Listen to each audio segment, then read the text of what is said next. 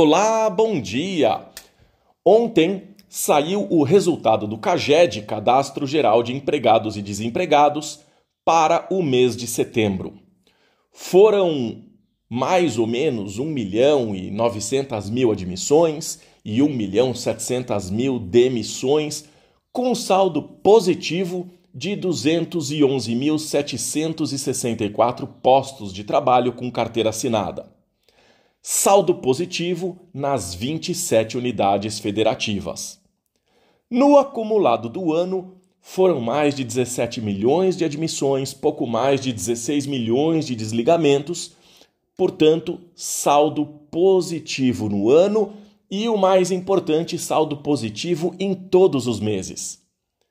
O destaque agora para o mês de setembro foi o setor de serviços de informação, comunicação e atividades financeiras, imobiliárias, profissionais e administrativas, que apresentou um saldo positivo de 41.724 vagas.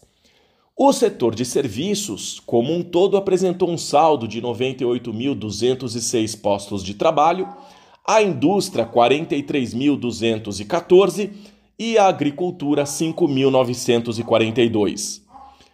O maior saldo de empregos formais está entre os jovens de 18 a 24 anos com ensino médio completo. A notícia ruim é que, infelizmente, caiu o salário médio de admissão em 0,4%, agora está em R$ 2.032,07. O total de requerimentos de seguro-desemprego foi de 557.266 requerentes, o menor valor desde o início do ano. Ontem também saiu o Boletim Focus distribuído pelo Banco Central do Brasil. O mercado prevê uma inflação de 4,63%, medida pelo IPCA.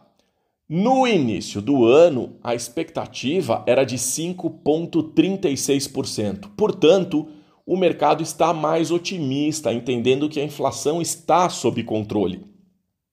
O crescimento do PIB, apresentado no relatório dessa semana, traz a taxa de 2,89%. O relatório de 6 de janeiro apresentava uma expectativa de crescimento pífio de 0,78%, abaixo de 1%. Mais uma demonstração de que a realidade de 2023 superou a expectativa dos analistas. A perspectiva para o dólar é de R$ 5,00 e no início do ano era de R$ 5,28. De acordo com o Banco Central, o dólar fechou a semana passada cotado a R$ 5,02.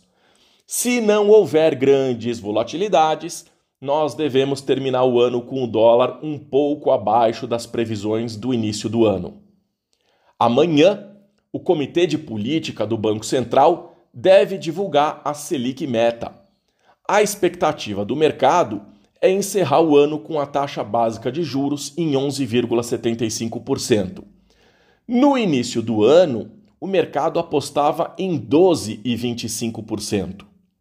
Lembrando que o ano começou em 13,75%, em agosto caiu para 13,25% e no mês passado caiu para 12,75%.